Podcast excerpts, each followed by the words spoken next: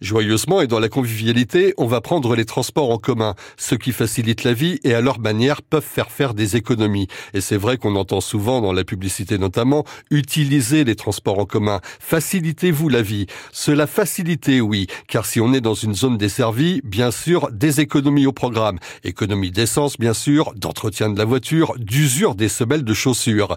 Et en Mayenne, on a ce qu'il faut, bien sûr. À Laval, la capitale, bien sûr, ce sont les fameux tulles vert et blanc et leurs fameuses clochettes gling-gling, les offres sont particulièrement nombreuses et intéressantes concernant les abonnements. Il existe même des gratuités le samedi, renseignez-vous. Vous préférez aller tranquillement, comme bon vous semble, à vélo? Bien sûr, il y a les Villitules.